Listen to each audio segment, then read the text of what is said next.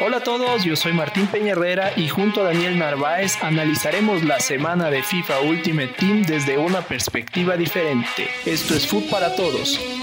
Bienvenidos. Bienvenidos a este primer episodio de Food para Todos, en el que vamos a analizar lo bueno, lo malo y lo feo de FIFA 21. Yo soy Martín y soy su host el día de hoy. Conmigo está Daniel. Eh, les dejo con él para que les cuente un poco sobre, sobre su trayectoria fifística, cuánto tiempo juega, etcétera, etcétera. Eh, Daniel, cuéntanos un poco. Hola con todos, muchas gracias por la introducción, Martín. En efecto, estamos aquí hablando dos personas que creo que somos lo más cercano a adictos de FIFA y últimamente de Ultimate Team, por supuesto, en los últimos años. Eh, yo vengo jugando particularmente FIFA desde el año 90. Mi primer FIFA fue FIFA 94, eh, justo por el Mundial de Estados Unidos. Yo era muy pequeño, pero ya lo tenía esa vez en mi computadora, lo recuerdo muy bien. Después de eso pasaron un par de años en los que simplemente acá no nos llegaban las nuevas ediciones de los juegos y yo era muy pequeño para poderlas siquiera pensar que era un tema anual y fue FIFA 97 y después a partir de FIFA 97 he tenido cada una de las ediciones de FIFA de ahí en adelante. FIFA 98, FIFA 98 World, World Cup, FIFA 98 World Cup y así sucesivamente cada edición que ha salido del juego pues ha estado en mis manos. Entonces, como están viendo, realmente ha sido un tema crítico y una parte importante en mm. cuanto a mi hobby eh, todos estos años y hoy en día, ya con algunos años más, eh, sigue teniendo una parte crítica importante en la administración de mi tiempo libre. O sea, se podría decir que llevas el FIFA en la sangre. Y llevo el FIFA en la sangre. Amo el fútbol, me encanta el fútbol, siempre lo he, eh, me ha apasionado. Un, asimismo, mi primer mundial, el que recuerdo es eh, Estados Unidos 94, la final entre Italia y Brasil y el penal errado por Roberto Bayo. Sí, realmente esos momentos que te marcan y siempre he amado el fútbol y obviamente es como un sueño poder controlar estos jugadores a los cuales idolatras en la vida real y ese es parte del encanto de Ultimate Team, ¿no? Que te permite combinar esa sensación de hacer equipos que antes solamente uno imaginaba, uno imaginaba qué pasaría si jugaba Ronaldo con Maradona de 10 atrás o qué pasa si mm. jugaba Pelé con Neymar o qué pasa si Cristiano y Messi juegan en una misma cancha juntos. Y yo creo que por ahí viene un poco el gancho, ¿no? De este juego que te permite llevar y materializar algo que antes solo estaba en tu cabeza. Exacto, y creo que por eso también es que eh, es un juego eh, que apela tanto a, a, personas ya de, de, más edad, o sea, por así decirlo, porque tú y yo ya somos ya treintañeros. ¿no? déjalo ahí, déjalo treintañeros.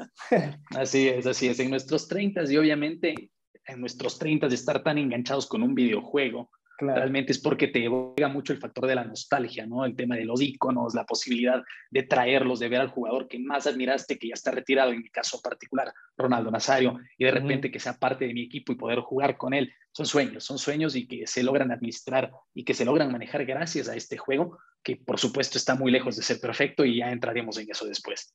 Exacto. Eh, bueno, yo, eh, yo estoy muy bien hoy día, estoy muy contento de, de estar aquí poder conversar contigo y con todas las personas que ojalá nos estén escuchando.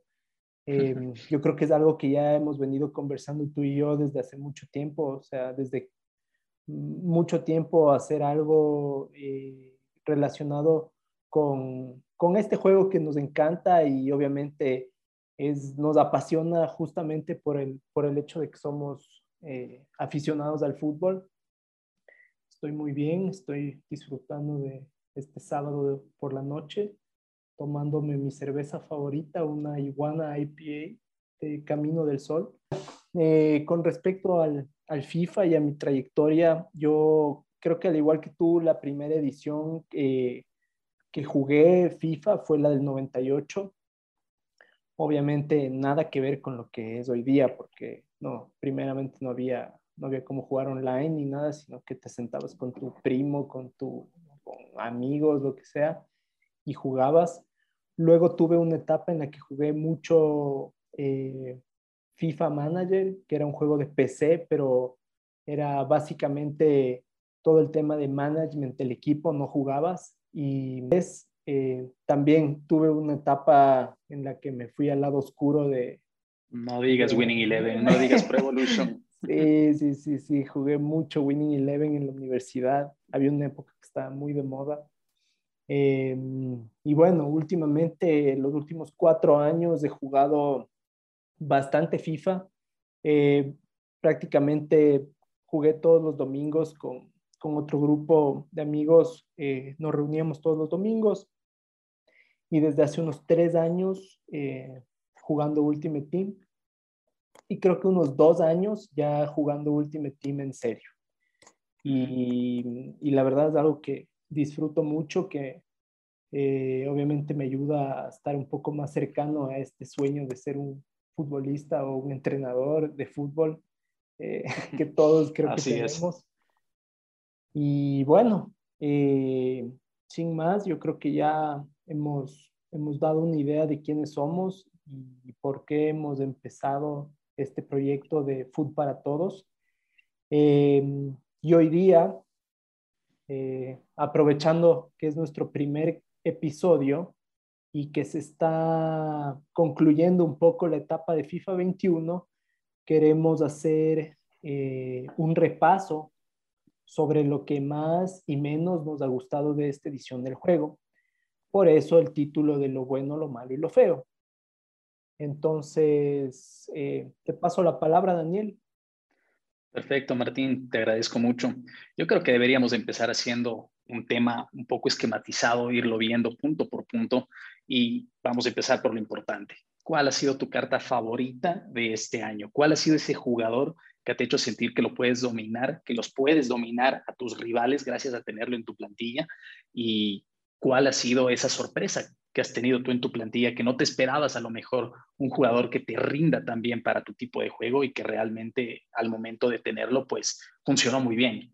Eh, si quieres, empiézalo tú, luego yo te completo con los que yo he tenido. Este año para mí ha sido, entre paréntesis, eh, el año más intenso de Ultimate Team. Creo que este tema de la cuarentena, de estar encerrado, eh, ha hecho que lo tome bastante más en serio que otras veces, pero luego hablaremos de esas experiencias. Eso solamente es bueno porque he podido probar creo que todas las cartas que he soñado en probar. Pero bueno, más bien te dejo para que nos cuentes tu experiencia. A ver, em, mi carta favorita, bueno, no, tengo una carta favorita como tal, pero tengo un MVP de mi equipo que fue la versión End of an Era de, Wayne Rooney.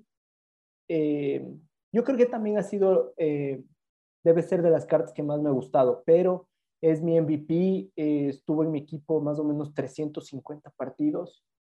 Eh, hubo una... Oye, este año, ¿cuántos partidos jugaste más o menos? ¿Cómo terminó como tu récord? Más o menos unos 1200. En total. En total, sí. Y porque dejé un poquito al final, he dejado un poco, pero bueno. Ok. Eh, Rooney, cuando salió esa carta, creo que aquí los de CBC salen más o menos al mediodía o a la una de la tarde. Nosotros estamos en Ecuador. Eh, y creo que a las 12 y 2 ya había completado el SBC de Rooney. No me importó que, que sea de la de Championship y que los links serían limitados. Hice la carta y empecé a armar mi equipo alrededor de Rooney.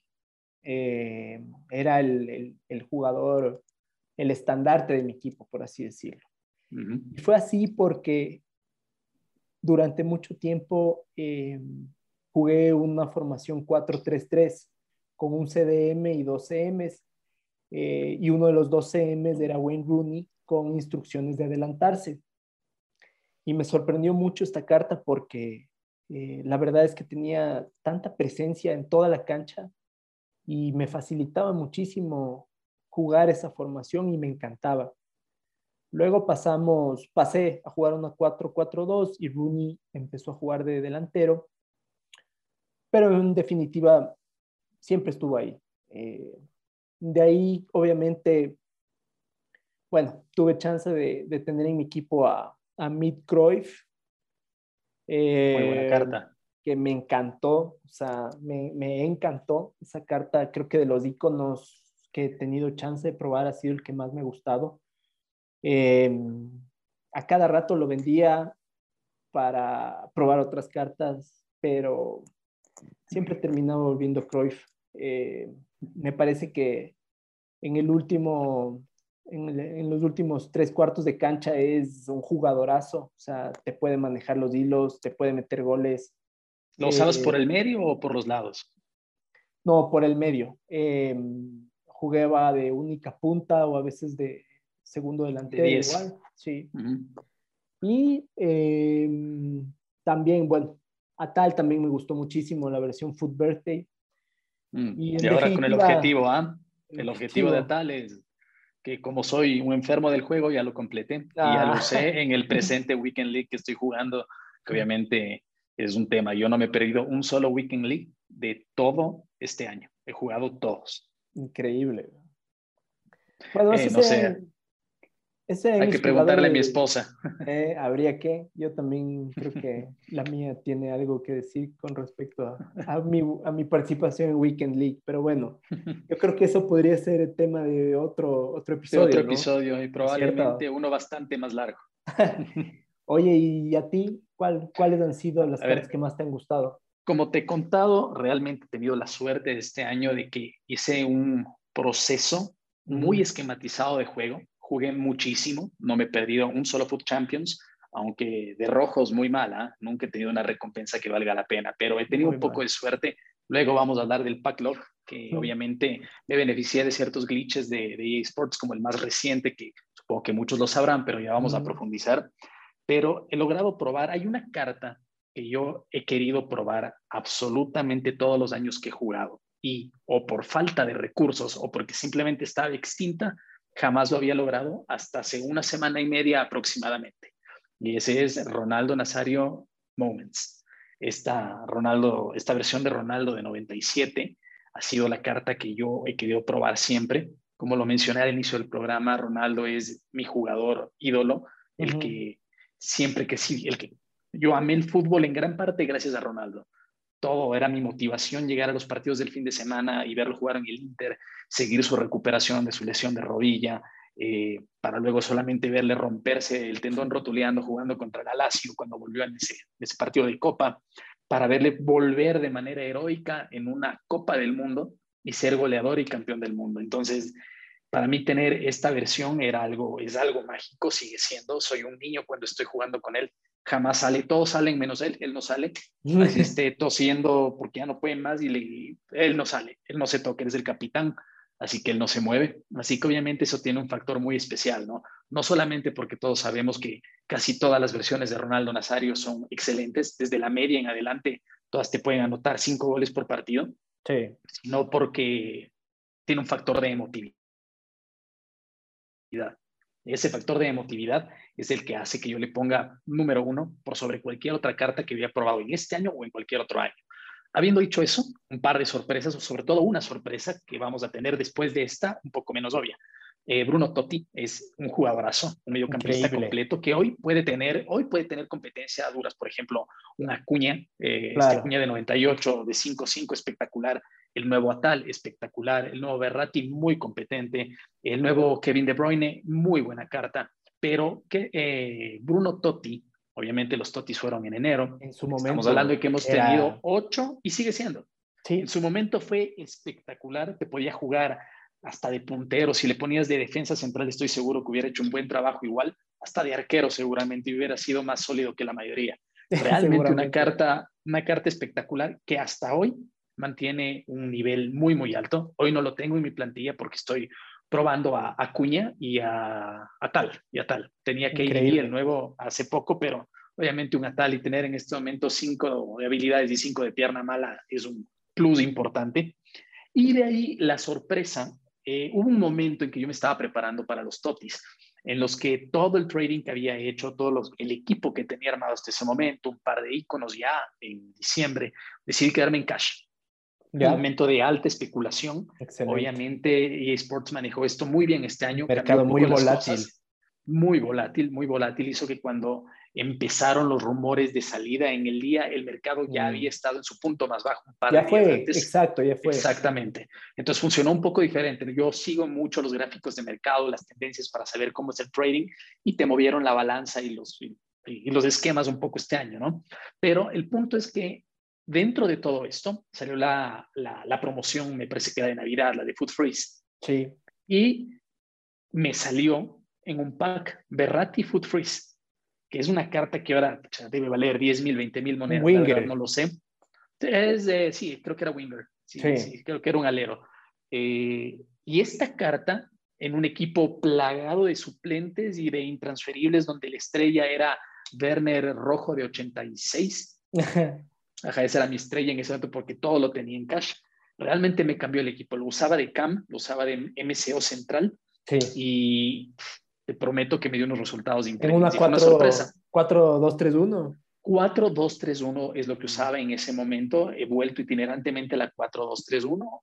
Actualmente juego más en 4-4-2 porque pienso que el equipo que tengo me permite ciertas concesiones a nivel de ataque y defensa. Eh, me permite un equilibrio más interesante, poder ser un poco más agresivo, hacer transiciones más rápidas, porque obviamente ya estamos en una instancia muy avanzada y el equipo claro, que tengo... todos los jugadores son buenos ahorita todos son buenos y yo tengo probablemente el mejor equipo que haya tenido en mi vida. Realmente tengo un equipo muy, muy, muy interesante, muy divertido. Bueno, divertido cuando el juego lo permite, eh, pero que sigue siendo realmente increíble. Pero en ese momento, eh, Food Freeze Berrati no era usado por nadie, realmente nunca fue una carta que haya tenido mucho hype en lo absoluto, pero a mí me dio unos resultados increíbles, tanto que es la única carta que no se ha ido en SBC. No lo he vuelto a usar en oh. años porque obviamente eh, no, no, ya no, simplemente ya está muy lejos del nivel que se requiere, pero por un factor de emotividad sigue siendo parte del club. Sí, para los, a, los, a los MVPs del equipo se los respeta. Igual, exactamente, la historia se respeta. Joao Félix, eh, Player of the Month, igual fue uno de los grandes de mi, de mi club y fue muy bueno, pero ya se fue en mi caso. tiene, todavía, tiene todavía su lugar ahí en, en las reservas, en las reservas, pero... Por supuesto, que sea para verlo. Oye, y de la mano, ¿cuál es el mejor SBC que te has hecho este año? A ver, el mejor SBC en cuanto a... A performance, lo que hayas hecho y has dicho... Precio, performance, o sea, el que... olvídate del precio. Yo creo que en este momento es calidad. Ya estamos en un punto en que el precio ya es absolutamente relativo en este momento es calidad. ¿Cuál es el SBC? La carta que te hiciste que hasta ahora lo tienes en tu club. Renato y Vidal, Food Birthday, los dos. Eh, hice los dos. Hice primero Vidal porque salió primero Vidal. Y obviamente luego cuando sacaron a Renato, que era bien obvio que iba a salir Renato, eh, tuve mis dudas sobre si hacerlo o no hacerlo, porque obviamente los dos son CMs, los links son diferentes, etcétera, etcétera. Ambos difícil de linkear, pero finalmente lo hice por, por miedo, fear of FOMO, como dicen en inglés. Fear of missing out. Sí. El miedo a perderte. Me, me parecieron increíbles y obviamente cuando salió Dybala, en su momento era un SBC increíble. Yo nunca he sido muy inclinado a hacer equipos de la, de la Serie A ni tener jugadores de la Serie A, porque no es una liga que sigo mucho en lo personal. Eh, pero este Dybala me llamó mucho la atención, obviamente, por, por el rating y la calidad que tenía en su momento. Eh, era un jugador increíble, con un precio, un valor muy, muy, muy accesible. Así Entonces pienso que esos tres y obviamente, como mencioné antes, Joao Félix, Player of the Month. Un jugador increíble para mí en su momento, era lo que fue, lo que pasó luego a ser Mick Cruyff, uno de los estandartes de mi equipo, eh, el que llevaba la batuta, eh, el, que, el que iniciaba los ataques, el que terminaba los ataques, eh, simplemente el jugador diferente en mi equipo. Entonces, eh, y tampoco, tampoco era excesivamente caro, entonces... Claro, creo que fue un SBC de alrededor de 400 mil monedas. algo así, algo así. Entonces, los disfruté mucho y, y, estuvieron mucho tiempo en mi equipo, entonces pienso que ellos son los que merecen ser mencionados por parte mía. Y tú, eh, cuéntame. Para mí, realmente, a ver, voy a estar de acuerdo con lo que has dicho en términos generales, pero yo te voy a hablar de tres. Te voy a hablar de uno que hice a mediados del juego, uno que, estoy, que hice casi en ciclo final y uno que no hice y que por ende lo odio, pero reconozco lo bueno que fue. Vamos a empezar por el inicio comparto plenamente Renato. Renato es un jugador que hasta ahora, hasta el día de hoy, este Renato Foot Birthday de 87 sigue en mi banca de suplentes, porque cuando necesito un MC que contenga, Renato contiene. Cuando necesito un MC que ataque, Renato ataca. Cuando necesito cualquier tipo de aplicación en el medio campo, él es un box to box que no falla. Entonces sigue estando en mi banca de suplentes cuando Acuña está cansado, cuando Atal está cansado, o antes KDB o Bruno, o lo que haya tenido, pues yo sé que tengo el as bajo la manga y que sigue funcionando perfecto.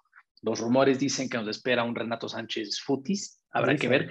Sería muy interesante que haya un objetivo tipo Atal, ¿no? Realmente sería espectacular poder hacer algo así. Imagínate tener a, Atal, y Renato eh, debería ser increíble y, gratis, ¿no? Porque la magia de estos es que en este momento te lo dan a tal tu Foot Birthday te lo daban por completarlo. Yo lo tenía eh, previamente porque me salió en estos, en un player pick, pero, pero igual te lo dan. Entonces son realmente buenos objetivos.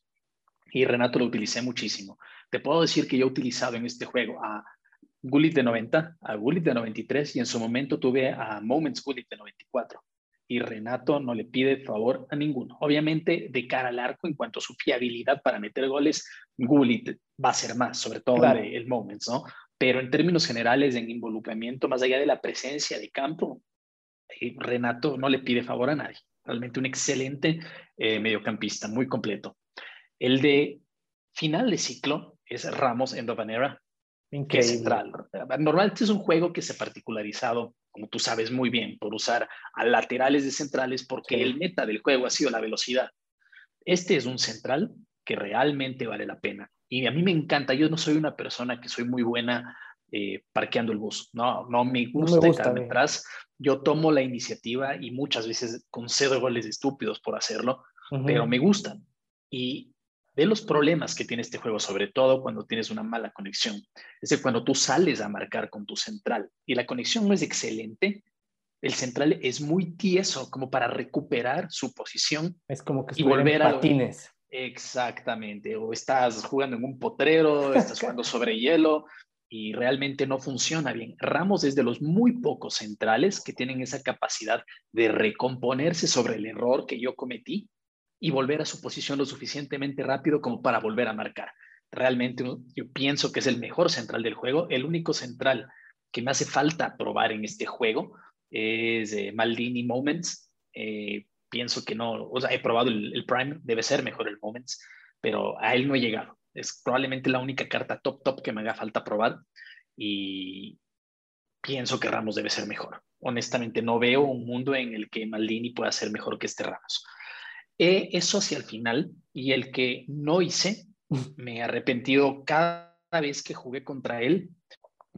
Y ahora es esa relación de como no lo hice, lo odio, pero si lo hubiera hecho, lo amara. Es Neres. Neres, que carta, un SBC de 100 mil monedas, de 5 de habilidades y 4 de pierna mala, zurdo, espectacular. Es un Neymar, pero fuerte, un Neymar con esteroides. Realmente me, cada vez que jugaba con Neres, no sé si era psicológico, pero en verdad creo que puedo decir que tuvo un 100% de fiabilidad contra mí. Cada vez que jugué con Neres, Neres me, me vacunó. Hizo lo que quiso con mi defensa, no lo pude parar. Era más fuerte que los defensas que tenía en ese momento. Ahora ya lo ves muy poco, pero te garantizo que simplemente por parte del ciclo de juego la gente piensa que una carta de 89 me parece que era ya después del upgrade. Después del upgrade. Eh, exactamente, me parece que la gente piensa que no eh, va a seguir funcionando, pero claramente sí funciona claro. y pienso que seguiría siendo un excelente super sub. El que sabe usarlo, yo creo que puede hacer todavía maravillas. Es igual Absolutamente. Que, es, es, igual que, que, la versión más básica de Neymar, que tú lo veías en, en, en la mayoría de equipos y, y rendía igual de bien que, que, que, muchos iconos o que muchas cartas top. Fue, de hecho, una de las cartas top del juego durante mucho tiempo. Entonces, yo pienso que sí, yo, yo hice a Neres y lo disfruté mucho. Eh, no soy un skiller, pero, pero en este caso eh, yo creo que la forma en la que se mueve, la forma en la que su, su tipo de, de, cuerpo, por así decirlo, su composición, digamos, su, la cantidad de píxeles que tenía, era muy favorable. Totalmente. Fue muy bien, estoy de acuerdo. O sea, bueno, yo, yo lo amaba porque estaba en mi equipo. Eh, claro, por supuesto. Después esa relación de amor-odio. O, lo amas porque lo tienes o lo odias porque alguna parte de tu cabeza te dijo, no hagas este. Exacto. Gran, carazo error, un gran error. Pero, sí, es así. Y sabes cuál es el tema de este tipo de jugador. Tienes a veces estos tipos de jugadores chetados, ¿no? Como se dice, que cuando estás con mala conexión, tú y yo vivimos un problema, el problema del tercer mundo. No tenemos aquí servidores cercanos que nosotros tengamos un delay, delay importante, que tengamos una latencia de conexión importante, es algo frecuente. Entonces, cuando tú tienes un Neymar, así sea Neymar de 99, a veces Neymar se mueve como si fuera el Lukaku de 85. Exacto. realmente es un problema. La particularidad de Neres es que si no te podías mover, igual podías correr. Que si no podías patear bien, igual metías un riflazo. Entonces, eso lo hizo un jugador muy especial. Yo creo que eso lo diferenciaba, que era un jugador fuerte, con un muy buen disparo. Mejor de lo que las estadísticas, versátil, versátil. Te funcionaba muy bien de delantero o muy bien de alero. En posiciones de medio no lo vi mucho, pero cuando más daño me hacía era cuando jugaba de delantero. Sí, sí, sí, de acuerdo. Bueno, en definitiva, yo creo que fue un año con muy buenos SBCs y bueno, siguen siendo un año con muy buenos SBCs. Ahorita ya están botando la casa por la ventana. Así es. Eh, Pero aún así hay algunos que tienen unos precios horrorosos, ¿no? Yo te hablo el valor de un... Totalmente. Justamente en este momento de, Player Pick. Sí, pero... Hay un Player Pick de icono de momentos. Me acuerdo, ponte, de cuando salió Moments eh, Oxley Chamberlain. ¿Te acuerdas? Mm, sí, sí. Que no, nadie lo hizo, creo. Y fue la burla, fue la burla de toda la comunidad fifística. Eh, bueno, yo creo que sí. O sea, EA a veces, a veces eh, la rompe y a veces mete la pata durísimo, pero eso ya es normal en ellos. Así es, yo pienso que obviamente el error de contenido es un error tolerable. Tú puedes tener buen contenido y meter un golazo, puedes equivocarte en cierto tipo de contenido. Lo que es no negociable es la experiencia de juego y ahí es donde EA todavía patalea muchísimo porque hay un montón de cosas, todos hemos experimentado la frustración de una mala conexión o del scripting, ¿no? Realmente el sentir que el juego te está deliberadamente estafando en favor de otro jugador. Y existen suposiciones muy bien fundadas, creo yo, porque todos lo hemos vivido, en el que parece un partido cuando rara vez pierde el Manchester City de Guardiola contra el West Ham y tuvo 38 ataques contra dos y perdió 2-1. Es algo así. Y, y, llega a cierto punto en que no es aceptable, no es aceptable. No puede mi Moments Are Nine jalarse un gol a puerta vacía para que después llegue Iñaki Williams Foot Birthday y me clave un riflazo de afuera del área. No es consistente. Esa inconsistencia duele. Pero bueno, creo que nos estamos adelantando. Sigamos en lo buenos porque de lo malo hay mucha tela que cortar. Sí, sí, sí. Sí, sí, A ver, eh, ¿qué, ¿qué, más tenemos?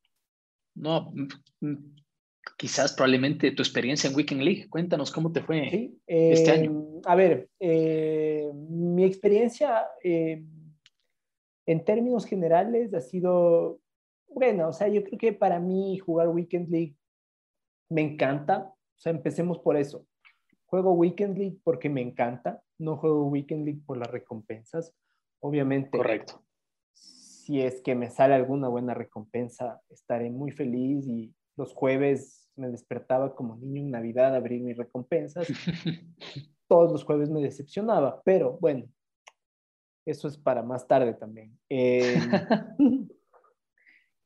digamos que yo soy un jugador de oro 3. Yo soy un jugador de oro 3 que saqué, creo que me parece, oro 3 el 98% de los Weekend Leagues que jugué, que eran muchas, no todas como tú, pero, pero muchas. O sea, sí jugué muchísimo Weekend League. Le agradezco a mi esposa por eso. Eh, y tuve obviamente mm, fines de semana un poco peores.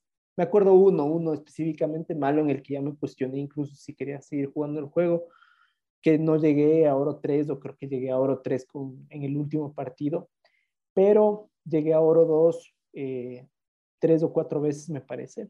Ese es tu mejor resultado, Rodos. Mi mejor resultado. Y mi mejor resultado incluso con un partido por jugar. Entonces, eh, cuando eso pasó, yo pensé que ya estaba listo para dar un salto de calidad, por así decirlo, y, y atacar a oro uno, pero en realidad uno se da cuenta que es muy difícil, o sea, es muy difícil porque en mi caso particularmente, eh, así como tienes rachas muy buenas de weekend, dentro de Weekend League, que por ejemplo ganas cuatro partidos seguidos, incluso cinco he llegado a ganar seguidos, todavía eh, mi estilo de juego tal vez es demasiado volátil eh, y pierdo tres seguidos o cosas así. Weekend League es un tema muy mental, yo creo que hay un punto en que se escapa tu habilidad y se convierte en un juego mental y eso es lo más difícil. Y, y sobre todo yo creo que ponte en nuestro caso, eh, ambos somos padres de familia primerizos, esposos. Eh, jugar Weekend League no es algo que... No es la mejor actividad familiar que podemos tienes, tener. Te tienes que acomodar. Entonces, así es. Me tocaba ponte jugar a las 5 de la mañana un viernes o o a las 11 de la noche un sábado y el sábado es el peor día para jugar Weekend League porque... De acuerdo contigo. Te arrastran, pero bueno, es el rato en el que yo puedo jugar y ya es el compromiso que yo tengo que hacer eh, con, mi, familia. Con mi familia. Por supuesto. Entonces eso, pero lo disfruté mucho, o sea, me encanta, me encanta jugar Weekend League y el, y el próximo año voy a volver, voy a atacar otra vez y, y espero, espero ya conseguir ese oro uno que ya que ya, que ya, Entonces resiste. ya me debo. Así ya. es. Así es. Tú, tú, tú, bueno.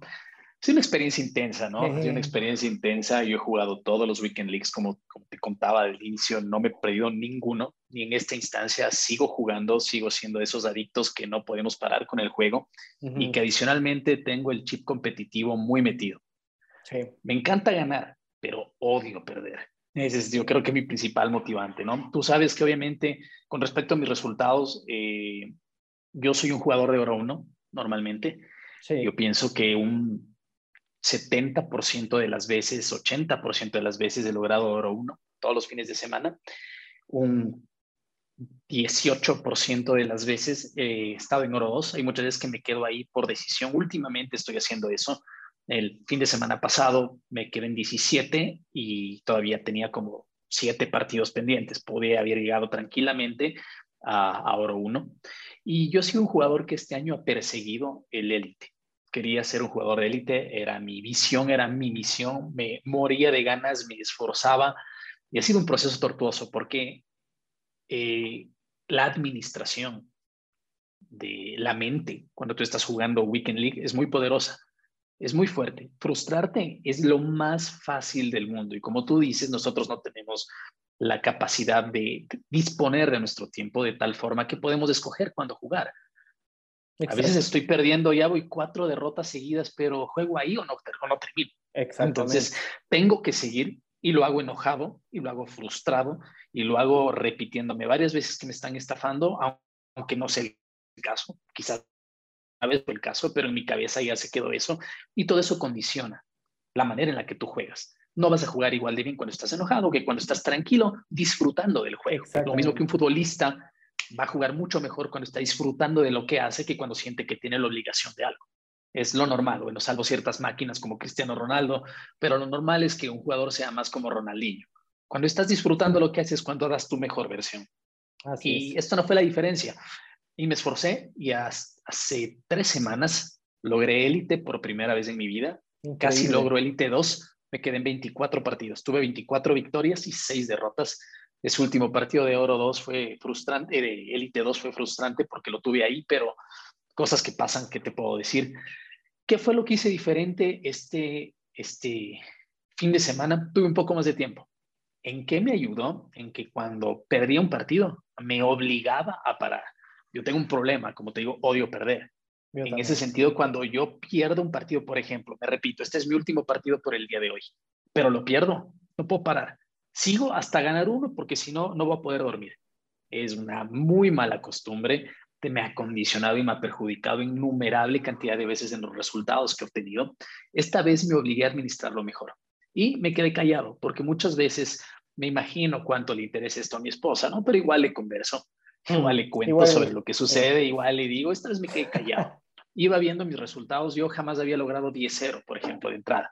Había logrado 9-1, pero nunca 10-0. Logré 10-0. Okay. Uh, eso ya es un... Pies de plomo. Dije, pies de plomo. Me ha pasado, porque, pero 9-1 también lo es. Y luego pierdo 6 seguidos y todo se va al diablo. Ya sabes cómo funciona esto. Sí. Bueno, la historia corta, luego estaba 16-1 y dije, bueno, parece en serio, ahora sí parece que puedo lograrlo. Y en efecto, terminó, terminó dándose, terminó dándose como logré el partido que me llevó a las 23 eh, victorias, que fue un partido extremadamente cerrado que lo gané por tres goles a dos en tiempos extra. Qué lindos partidos son esos. Eh, pucha, mis dedos me temblaban sobre el control, o sea, realmente eh, parecía que estaba desarmando una bomba, o sea, realmente un nivel de tensión sumamente alto, sumamente emocionante. En ese momento no tenía a Moments R9, tenía a, a Prime, tenía el Prime de 96, ¿no? humilde carta igual, ¿no? Yo les una cartaza, yo les una cartaza ya, te contar de mi equipo más tarde cómo está en este momento, porque realmente es, es hermoso, le veo, que a veces prendo solo para ver la plantilla, porque es hermoso, pero realmente él me resolvió el partido, ¿sabes? Todo el mundo dice pay to win, y pay to win en cierta medida, porque cuando el juego no te quiere dejar, no importa la carta que tengas, no hay nada que puedas hacer. No vas a ganar, no vas a meter goles, no vas a hacer nada de lo que quieres hacer. Esta vez el juego me permitió jugar al potencial de mis habilidades y un tema importante que sucedió ese fin de semana, mi latencia normalmente es 100 ms, 100 ms normalmente, sí, muy alto. Siempre he tenido ese problema, tengo el, por poco el mejor internet que podemos tener aquí en el Ecuador y no logro solucionarlo, no sé por qué razón, pero en ese torneo de fin de semana mi latencia estuvo por los 60 normalmente y sentí una diferencia. Sigue siendo alto todo el mundo estuvo viendo la euro, capaz. Probablemente, y a lo mejor es parte de la razón por lo que logré ser élite, porque no me enfrenté contra los verdaderos jugadores. No, élite es élite. No me importa, es élite, estoy contento con el resultado, es un objetivo cumplido. Me planteé el retiro después del élite, dije, bueno, he logrado este hito, el momento de la vida en el que tú y yo estamos, pues te invita a pensar en el retiro varias veces, pero al final del día uno vive también a través de los hobbies que tiene. Este es un hobby que a lo mejor no es lo más enriquecedor, pero definitivamente es atractivo y nos llena el día, bueno, no el día, pero sí nos da mucha alegría, te podría decir, ¿no? Sí, obvio. Sí, sí, sí. Y como tú dices, el tema de, de yo creo que sí hay un componente de adicción, ¿ah? Porque tú juegas, termina el domingo y luego solo quieres que sea jueves. Sí, como tú dices, para decepcionarte de nuevo, porque jamás te tocan buenos rojos. Es la historia de mi vida y creo que de la tuya también. No he tenido un buen rojo. No Es la primera vez. El año pasado sí tuve buenos. Yo jamás, jamás, jamás, jamás. No sé si ven el equipo que tengo y dicen, este ya no le demos, igual está enganchado, este es un enfermito que juega todos los días, entonces ya no le demos rojos. no sé, no sé cuál sea el razonamiento o la razón o simplemente muy mala suerte en ese sentido, pero, pero es así, es así, realmente es poderoso el, el jueves de rewards, ¿no? Es poderoso, como tú dices, 5 de la mañana y eso cuando no me despertaba a las 3 de la madrugada. que increíble. Nos habilitaban los. Porque yo me despertaba, me acuerdo en esa época, mi, mi hijo era mucho más pequeño, ahorita, bueno, ya tiene 7 meses, en ese entonces debe haber tenido 4 meses. Se despertaba fácilmente a las 3 de la mañana y a las 3 de la mañana yo abría mis rewards. Claro que sí y luego no podía dormir, obviamente. Pero bueno, ya, ya hablaremos de lo peor, que eso creo que está dentro de lo peor de FIFA. Sí, sin duda. Ahorita creo que tenemos un par de puntos más por analizar en lo En lo, en lo positivo que sí, que creo que en virtud del tiempo los vamos, a, los vamos conversando, obviamente nos podemos quedar conversando de esto toda la noche, pero, pero sí, sí, sí, definitivamente. Vamos, vamos, cuéntame si. Uh,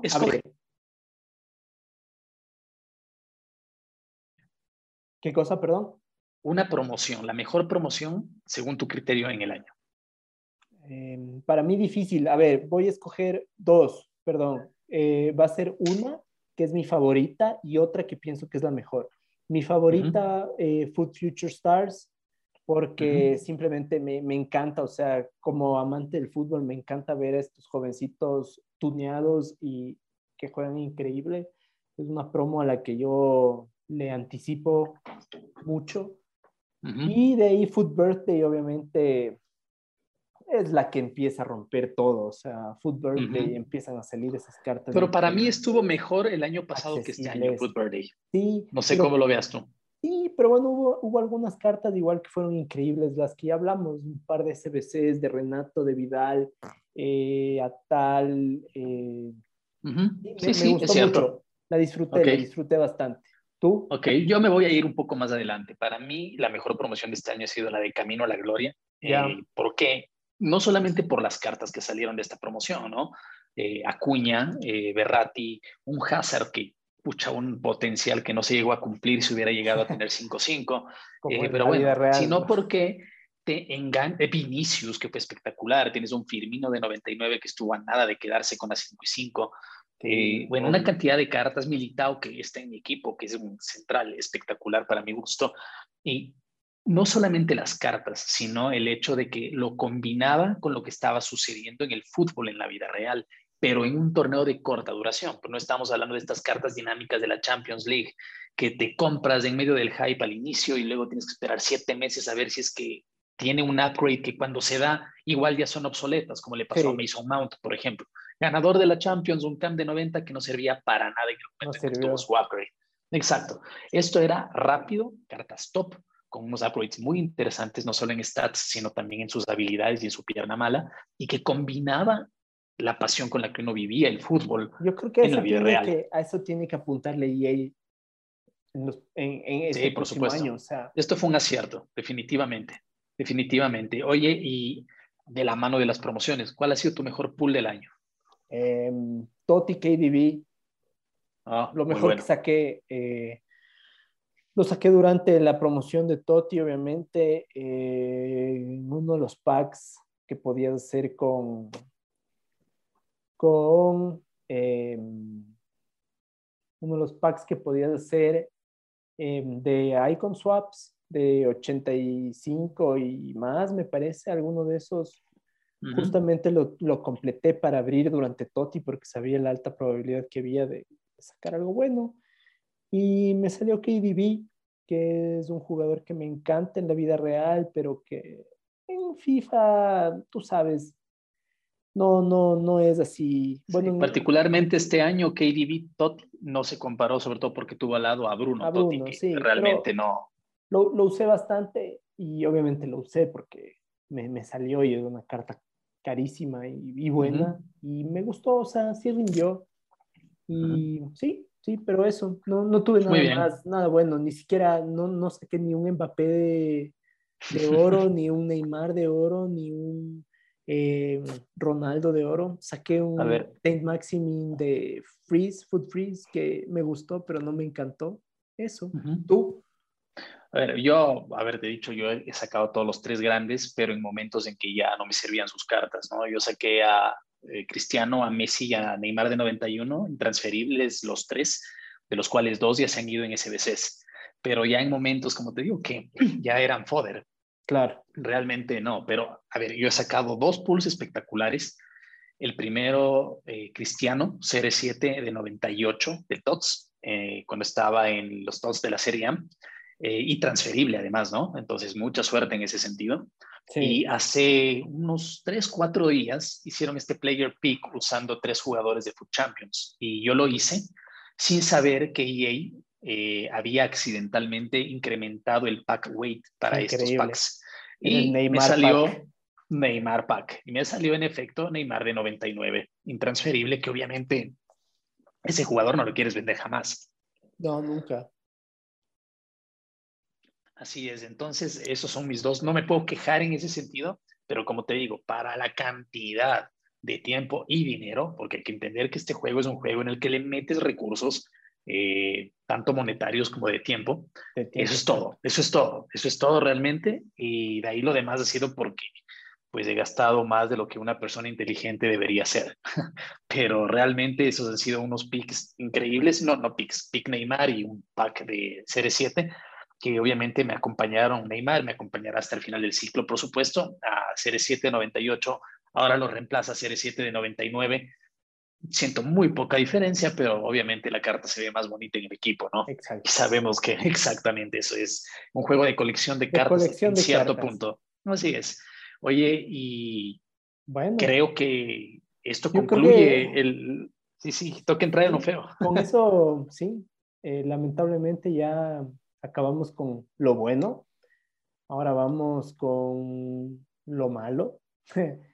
A ver, em, empecemos, ¿te parece si conversamos rápidamente eh, sobre cuál es la carta? Bueno, la que más me decepcionó a mí em, en su momento fue Totti Trent. Eh, me esperaba más de él. Em, hice un esfuerzo por, por comprar la carta. Creo que una semana después de que se acabó la promo, cuando todavía estaba muy cara, para jugarlo de CM, haciendo todas las maniobras posibles por, por encajarlo. Para, acomodarle ahí y mm, no me gustó mucho. Entonces, sí. sí, sí lo probé, tampoco me gustó. se me quedó en la cabeza. Bueno, casi igual, muy parecido. Yo soy un poco ortodoxo. Mm, realmente me he resistido a utilizar laterales de centrales en medida de lo posible. Lo he hecho. Eh, por lo menos, pero siempre he mantenido por lo menos un central, ¿no? De momento tengo mis dos defensas centrales, son dos centrales. Yo también, eh, soy un purista, sí, poco, poco, sí, sí, poco, sí. Totalmente, no, no me gusta mucho eso, pero bueno, ahí viene la decepción. Eh, Van Dyke. Virgil Van Dyke, yo me esperaba, obviamente veníamos del ciclo de juego anterior, así que en la cabeza de todos, Virgil Van Dyke, Totti era una bestia, el mejor defensa del juego. Tiene que y ser. como tú, debería ser. claro. me lo compré, me gasté medio club en el defensa en ese momento y no rindió. No rindió, lo dejaban parado, lo dejaban. Kyle Walker. Kyle Walker mucho mejor defensor, por ejemplo, y, realmente es el meta del juego, ¿no? Y ese es un problema porque nos lleva al siguiente punto. Estas mecánicas abusadas y que hicieron que realmente el skill gap, sea la brecha de habilidad, sea muy corta.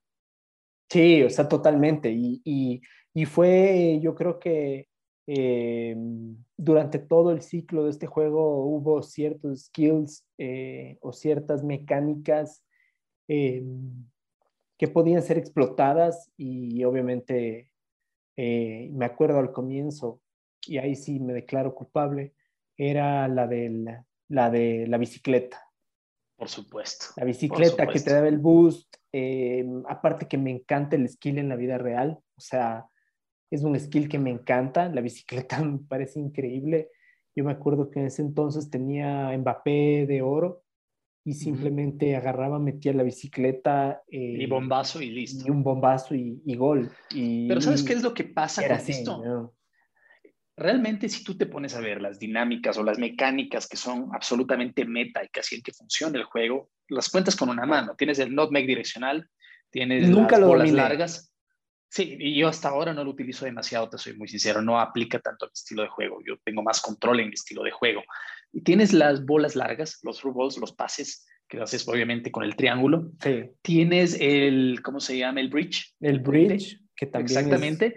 Y en su momento tenías esta habilidad que hubo este, este niño realmente, Anders o algo así, que la explotaba para llegar a un sí, histórico en Foot Champions eh, que era como las bicicletas, como lo hacía Ronaldo, Ronaldinho, Robinho en su momento, y tenías este tema de la bicicleta que tú estás mencionando en este momento, la que pasas por encima de la cabeza y te servía para definir. Son cinco dinámicas. Ellos decidieron que dos de estas dinámicas debían ser nerfeadas. Entonces, el skill gap y la brecha y la capacidad de tú generar este tipo de acciones con dinámicas que funcionen en el juego se redujeron a tres. Y eso es lo que tienes el día de hoy. Y eso hace que una persona que juega muy casualmente, pero que sabe hacer eso, pueda ganarle a alguien que juega mucho, pero que no abusa el sistema. Y eso hace que realmente el juego se vuelva ah, y se vuelve poco interesante. O sea, yo tengo mis ramos de 98 y viene alguien con Sterling de oro hasta el día de hoy y me hace el nutmeg direccional y me lo deja parado. Y se acabó. Y no puedo hacer nada. O te mete un bridge ahí y obviamente te deja parqueado. Exacto, y así me le pare con Ramos al frente, le rebota la pelota de tal manera, sí, y le rebota la pelota si es que no me deja parqueado, y le cae de nuevo y es gol. Entonces, y, realmente hay muy poca diversidad de estas dinámicas, y eso, es, obviamente, así es. Es lamentable, pero yo creo que eso es, eso es algo que, que está ahí porque obviamente el juego tiene ese componente de arcade, ¿no? Sí, sí, sí. Tiene ese componente, no es una simulación realmente. Por un lado tienes, tienes, claro, tienes el componente de simulación y por otro lado tienes el componente de arcade, que es algo que tiene que estar presente en el juego, pero tiene que estar menos presente en el juego, me parece Estoy de acuerdo. a mi gusto. O sea, si va a ser una simulación de fútbol, debemos mirar el fútbol y ver lo que funciona. Realmente siempre vas a tener el jugador especial que puede romperte una línea de defensa con un pase, con un drible, pero no puede hacer ese drible especial absolutamente todos los jugadores que tengan más de 90 de pace, de, velocidad. O sea, es absurdo, es absurdo. Como es absurdo el otro, el otro lado de la moneda, ¿no? Los, los autobloqueos de los defensas. Tienes un varán de oro que te puede parar el remate más espectacular descuartizándose en el aire como si fuera un simulador de danza más que un simulador de fútbol. Pues ahora creo que ya estamos en el siguiente punto, que son los autoblocks, ¿no? Eh, sí, sí, sí, perdón si me pasé. es que ya relacioné Barán y autoblock. Eh, sí, sí, exactamente. Porque... Son sinónimos. Yo creo que yo soy culpable, ¿no? En su momento, cuando ya tuve los suficientes recursos para tener a Barán en mi equipo, lo metí en mi equipo. Y, claro, uno hace lo posible por tener algo que le dé un poco de seguridad atrás. Pero em, el tema de los autoblocks me parece que es, fue o es demasiado exagerado. Em, es algo que me acuerdo que en su momento EA, cuando estaban promocionando el título de FIFA 21, eh, promocionaron los autoblocks como algo positivo por así decirlo. como parte de la inteligencia artificial evolucionada. Pero yo creo que se les fue un poco la mano y...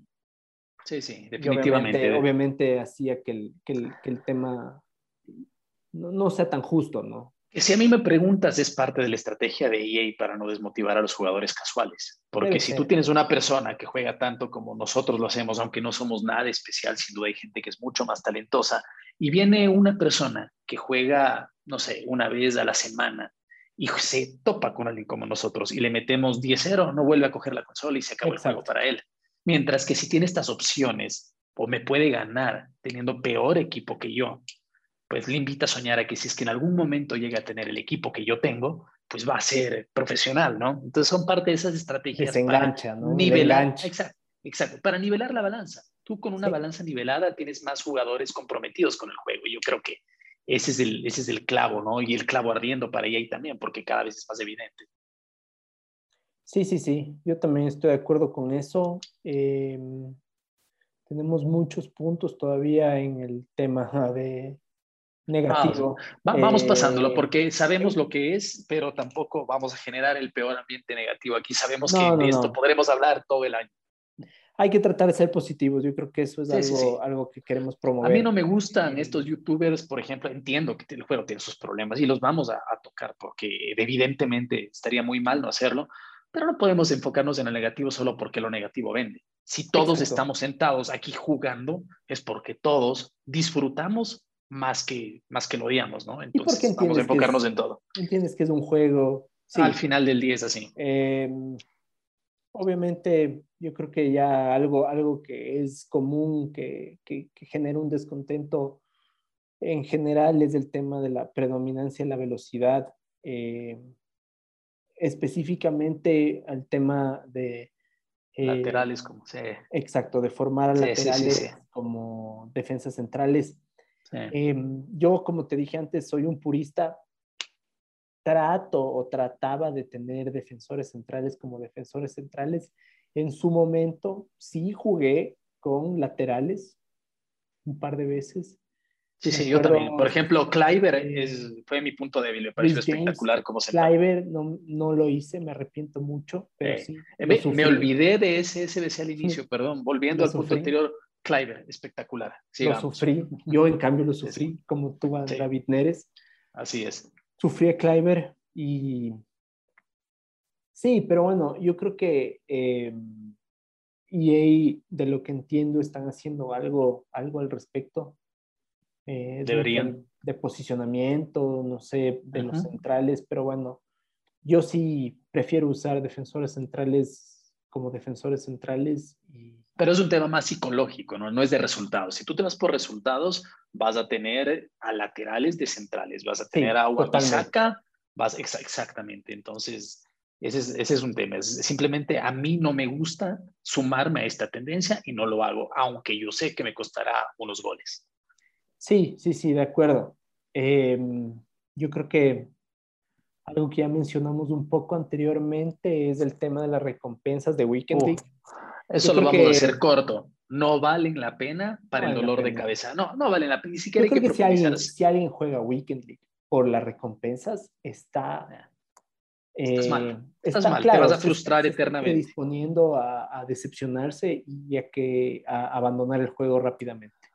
Yo jugaba Weekend League porque me encanta, me encanta la adrenalina, pero las recompensas no justifican. Es la competencia, es la competencia, es el reto de mejorar, de superarte, de llegar a cumplir el objetivo. Ese es el catalizador para jugar Weekend League. Si tú juegas Weekend League por las competencias, este juego no es para ti.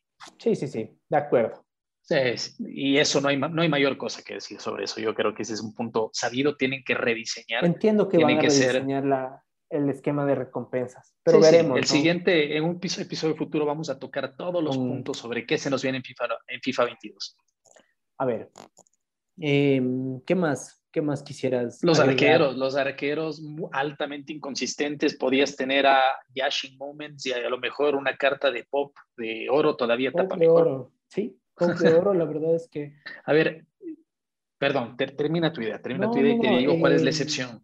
Igual que tú, o sea, bueno, hubo en su momento, bueno, eh, Neuer, eh, Tots, que a mucha gente le pareció malísimo. Yo tuve la suerte de que, bueno, durante Tots, los, los Red Picks eh, de Weekend League, creo que ya son buenos relativamente para todo el mundo, entonces me salió Neuer y lo usé. muy buena carta. Me, gustó bastante, pero obviamente me quedo con Pope. Pope. Eh, a ver, mi ranking de arqueros es el mejor, el más consistente, aunque igual tiene partidos desastrosos en los que no tapa absolutamente nada, pero mi arquero favorito de este juego es Schmeichel Moments. Ya. Una carta especial, muy, muy, muy buen arquero, encontrado seguridad y es el arquero que más he sostenido.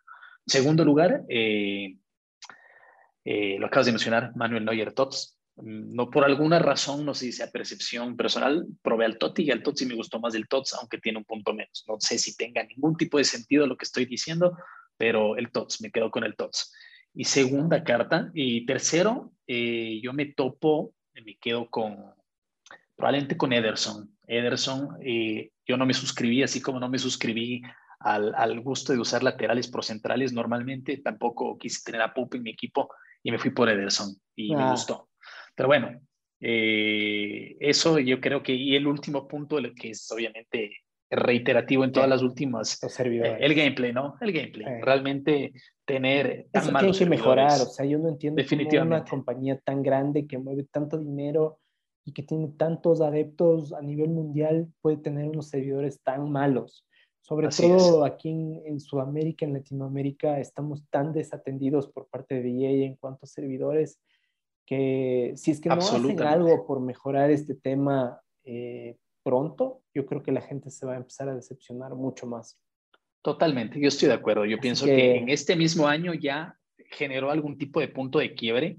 He visto una gran base de jugadores bajarse de la camioneta, aunque muy probablemente esos mismos jugadores se volverán a subir en el 22, porque seamos sinceros, es así. Y, y, sabe, sabe cómo enganchar, saben vender, saben cómo hacer plata, es una gran compañía, pero que obviamente tiene puntos de mejora y ojalá uno de estos puntos, todo parte de escuchar a la comunidad. Si escuchan de manera adecuada, yo pienso que pueden tomar soluciones y decisiones. Y de la mano de esto, te dejo con una idea. ¿Cuál es tu calificación para este año? A ver, eh, yo creo que del 1 al 10, eh, yo le pongo un 7. O sea, la verdad es que a mí me encanta jugar FIFA. O sea, no, trato de obviar mucho el tema negativo. Eh, a mí me gusta bastante jugar FIFA. Yo sé a lo que me atengo cuando juego FIFA, o sea, yo sé que me atengo a, a scripting, yo sé que me atengo al tema de los servidores, o sea, yo sé a lo que me atengo cuando prendo el juego y cuando voy a jugar FIFA y lo disfruto, o sea, me gusta, creo que también soy un poco masoquista, pero me encanta. Entonces, yo le pongo un 7 sobre 10. Yo creo que hubiera sido un 8 o un 9 es que hubiera tenido un poquito más de suerte en mis packs, porque en realidad me faltó, o sea, no, no saqué, no, no, me faltó, me faltó en tema de packs. Pero bueno. De acuerdo. De acuerdo, yo voy a compartir tu calificación, voy a compartir el 7 y voy a compartir tu comentario. Todos los que estamos aquí o escuchando este podcast o jugando el juego de manera regular, lo hacemos porque nos encanta. Nadie nos está poniendo una pistola en la cabeza, nadie nos está obligando a volver y en ese sentido podemos quejarnos, pero hasta cierta medida, porque nadie nos está imponiendo gastar nuestro tiempo y nuestro dinero en jugar el juego. El juego es realmente más allá de la frustración, es algo que nos divierte. Y como algo que nos divierte y que hace de manera regular, decir que le pongo uno, dos, tres, cuatro es poco realista, porque si fuera realmente así de malo, yo no volvería a jugar. Cuando yo veo una película que es malísima y le doy un dos o un tres, no la vuelvo a ver en mi vida. O un restaurante. o vas a un restaurante en que tu experiencia fue menos de... No vuelves en tu vida. Y eso es un principio que aplica para toda la vida. Bajo esa lógica, yo no puedo tener un juego que juego con una frecuencia tan alta como la que hemos compartido y darle una calificación tan mediocre, porque significaría que tengo que irme a hacer atender de la cabeza. Algo no estaría bien. Yo disfruto del juego reconociendo sus muchos problemas, absolutamente tangibles, ¿eh? pero disfruto el juego mucho.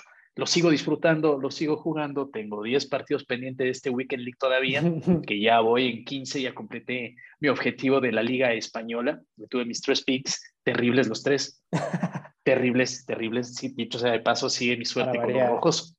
Sí, sí, nada nuevo. Creo que el mejor fue un Tagliafico de 90, date cuenta.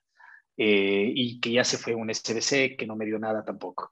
Pero en fin, eh, sí, sí, eh, realmente sigo disfrutándolo y muy probablemente con el equipo que tengo en este momento voy a jugar hasta el último día del ciclo porque me emocionan las cartas que tengo. Tengo a Neymar de 99, a Cristiano de 99, tengo a Tal, el objetivo que ya lo completé, tengo a Cuña de 98, tengo a Moments Are Nine en este momento, tengo a Ramos, tengo a Schmeichel. Entonces, realmente tengo un equipo que veo y todavía me emociona como un niño. Y como esa es la realidad, voy a seguir jugando a pesar de los muchos problemas que todavía tenemos que atender. Muy bien, eh, yo creo que con eso concluimos el primer episodio de Food para Todos, lo bueno, lo malo y lo feo de FIFA 21. Eh, creo que en términos generales, eh, lo bueno es mucho más importante que lo malo, entonces creo que ambos nos estamos preparando para, para FIFA 22. Eh, muchas gracias, Daniel. Oh, gracias a ti, Martín. Fue muy buena la, charla, así acordarse de hacer una recapitulación de, lo que ha sido el juego es muy chévere porque te acuerdas de, todas, las, todas las buenas cartas divertidas que, han habido. Y bueno, aprovecho para, para despedirnos. Eh, la próxima semana tenemos preparado un episodio, nuestro segundo episodio, que es eh, un una, conversación sobre lo que se viene en FIFA 22 y lo que quisiéramos que se venga en FIFA 22. Em, con eso concluimos el episodio de hoy. Les invito a que se suscriban, por favor, nos ayudarían un montón. Y si se suscriben, déjenos un review, un review positivo. ah, díganos lo que tengan que decirnos, todo, todo review en este punto es positivo. Y bueno, tenemos habilitados dos canales para preguntas y comentarios, eh, Twitter y Gmail. Twitter es arroba food para todos pod y Gmail es food para todos arroba gmail.com. Nos encantaría recibir sus comentarios o preguntas y bueno. Sus recomendaciones también, todos los temas que quisieran que tratemos en los siguientes programas. Como ustedes verán, Estamos abiertos a tratar absolutamente todos los temas que se les ocurran. Y con eso concluimos el episodio de hoy. Eh, muchas gracias, Daniel. Gracias también. Martín. un abrazo. en lo que en lo que te queda del, fin de semana. Ah, y... Probablemente lo dejen 17 este fin de semana. Sí, Y, hablaremos, hablaremos la próxima semana, ¿sí? Un abrazo a todos. Gracias. mucho. Chao, chao.